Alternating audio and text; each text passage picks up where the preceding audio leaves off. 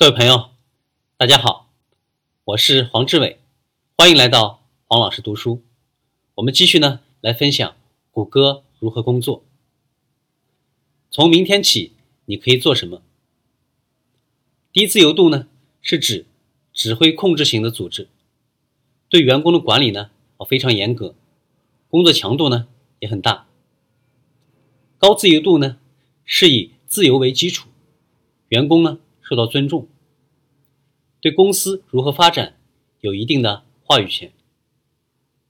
这两种模型呢，都能够带来很好的收益，但是呢，作者相信，地球上最优秀的人才，都希望成为推崇自由的公司中的一员，啊，因为这样的公司呢，从所有员工的洞察力和激情中呢获益，他们的成功呢，更具有韧性和持久性。如果你希望建立高度自由的环境，下面这十步呢，可以帮助你的团队和组织实现转型。一、赋予工作意义；二、相信员工；三、只聘用比你更优秀的人；四、不要将职业发展与管理绩效混为一谈；五、关注团队的两端，最优员工和最差。员工六，既要节俭，又要慷慨。七，不公平薪酬。八，助推。九，管理日益提升的期望。十，享受，然后回到第一条，再来一遍。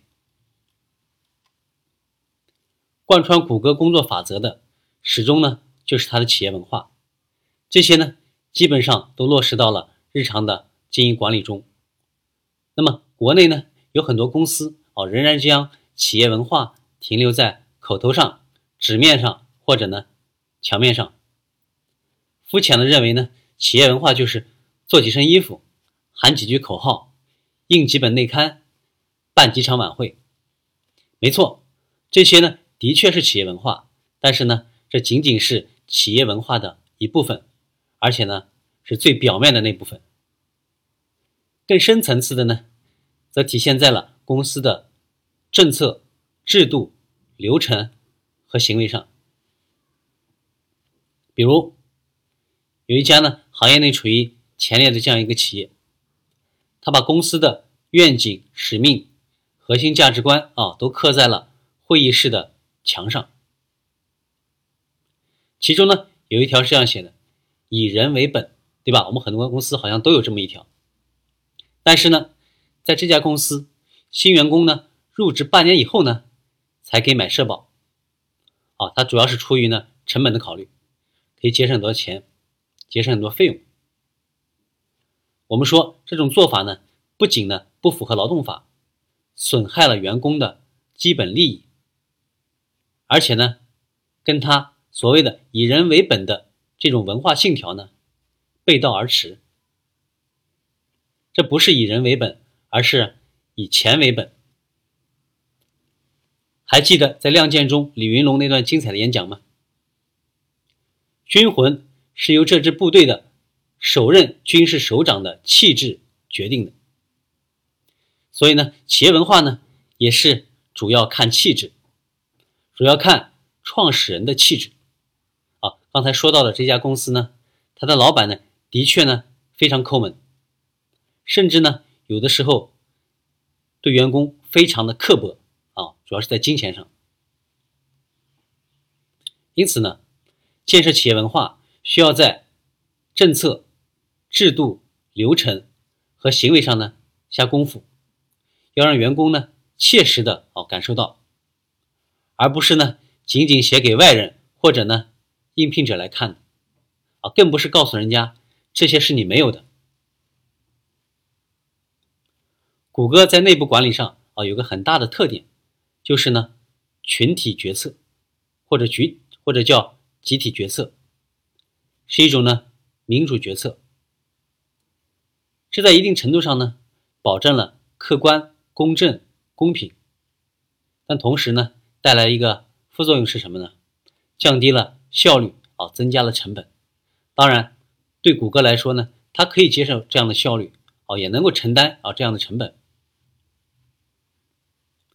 因此呢，我们说需要在效率跟公平之间呢取得一个平衡，找到呢你自己公司的最适合的那个点。我非常认同谷歌要求呢，招聘人员熟悉公司呢所有的业务。